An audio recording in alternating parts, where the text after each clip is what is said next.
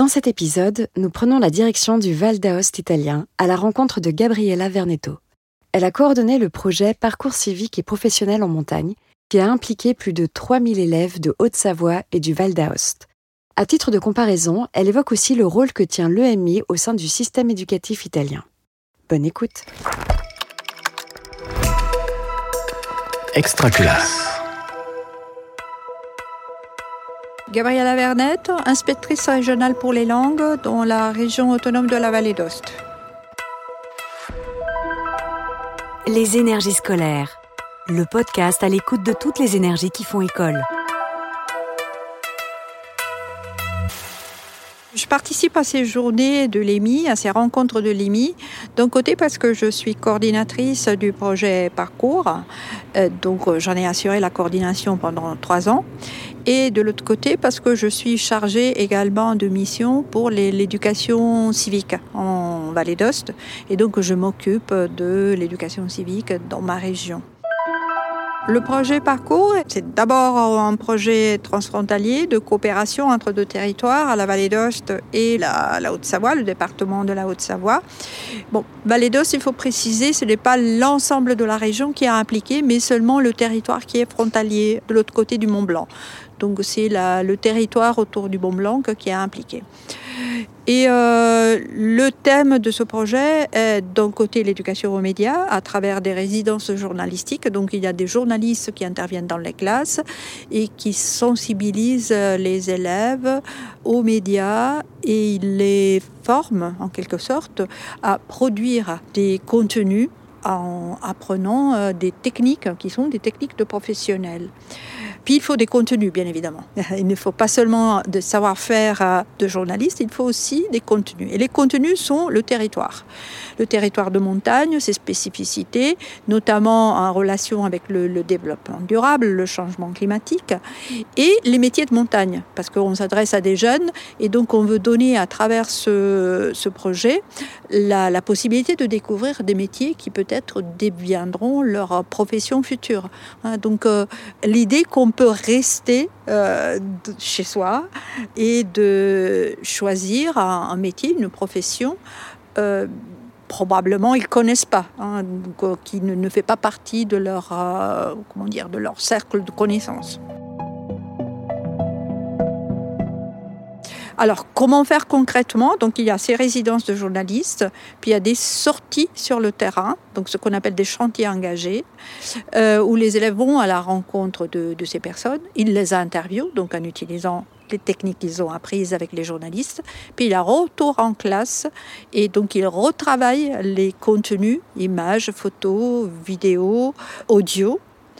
Et ils euh, produisent des articles des podcasts, des vidéos qui sont publiés.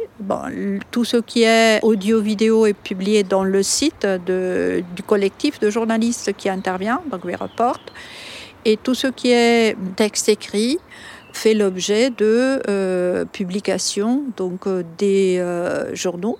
Hmm, bon, Boule de neige, je vous donne des, titres. Par exemple, Boule de neige, c'est le, journal du lycée euh, de Courmayeur, mais il y en a d'autres. Et puis, on réunit toutes les productions dans ce qu'on appelle un, book. Hein. donc, chaque année, on, réunit toutes les productions des élèves dans un document unique qui est distribué non seulement aux participants, mais aussi aux élus. Pourquoi? Parce qu'il est important de les impliquer Finalement, si on peut monter des projets européens, que ce soit des projets transfrontaliers ou de plus vaste envergure, c'est parce qu'on a euh, comment dire, l'aval, le soutien du côté politique.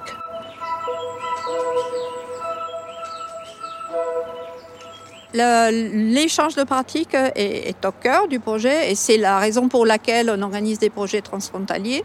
Euh, c'est pour permettre aux enseignants, mais aux élèves aussi, hein, de se rencontrer, de partager, de partager leurs pratiques pédagogiques, de partager des points de vue différents.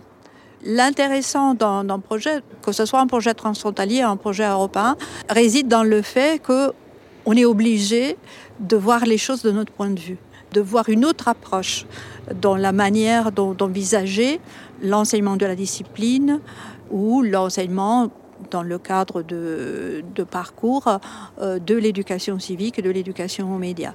Et c'est ce qui est enrichissant parce que c'est à travers euh, la décentration par rapport à ce qu'on fait habituellement qu'on s'enrichit mutuellement et qu'on évolue. Notre objectif est celui de former euh, des, citoyens avertis, informés, capables de distinguer le vrai du faux on sait que c'est très important à l'heure actuelle parce qu'on est confronté au pouvoir des réseaux sociaux où les, fausses informations circulent euh, sans problème et souvent s'imposent tout simplement par le fait qu'elles circulent facilement et rapidement. Donc euh, il est important que les élèves soient formés euh, à l'éducation aux médias, mais non seulement c'est-à-dire, l'objectif de l'éducation à la citoyenneté est celui de, de, former des citoyens à part entière, conscients des choix qu'ils font, que ce soit dans le domaine de l'information, dans le domaine de la santé, dans le domaine de l'environnement. Ce n'est pas un hasard si en Italie, l'enseignement de l'éducation aux médias se fait au sein de l'enseignement de l'éducation civique, qui est obligatoire dans notre pays, donc euh, disons de la maternelle jusqu'au lycée. Euh, nos élèves sont tenus à suivre 33 heures de cours par an. Et l'autre choix intéressant que le ministère de l'Éducation italien a fait était celui de ne pas confier à un seul enseignant l'enseignement de l'éducation civique. L'éducation civique est l'affaire de tout le monde, que ce soit l'enseignant d'histoire, l'enseignant de lettres, l'enseignant de langue, l'enseignant de l'éducation physique et sportive, ils sont tous concernés. Alors, avec cette loi qui remonte à 2019, là, il y a eu vraiment un changement de cap. Le fait que ça soit obligatoire et qu'on précise bien le nombre d'heures euh, par an, le fait que tous les enseignants soient impliqués et surtout le fait que ça doit être évalué. Il faut une note d'éducation civique. Et la note d'éducation civique n'est pas la note d'un seul enseignant, c'est l'ensemble du conseil de classe, comme ça on l'appelle, hein, le, groupe d'enseignants, qui, qui décide quelle est, la note de l'élève. Et donc, il y a les différentes disciplines qui contribuent euh, à la, disons, la définition de cette note. Les énergies scolaires est un podcast extra classe par Réseau Canopé. Auteur-réalisation Luc Taramini et Hervé Thury. Mixage Laurent Gaillard. Coordination de production Luc Taramini et Hervé Thury. Directrice de publication Marie-Caroline Missire. Suivez-nous sur extraclasse.réseau-canopé.fr ou sur votre plateforme de podcast préférée pour retrouver tous les épisodes dès leur sortie. Une production Réseau Canopé 2022. Extraclasse.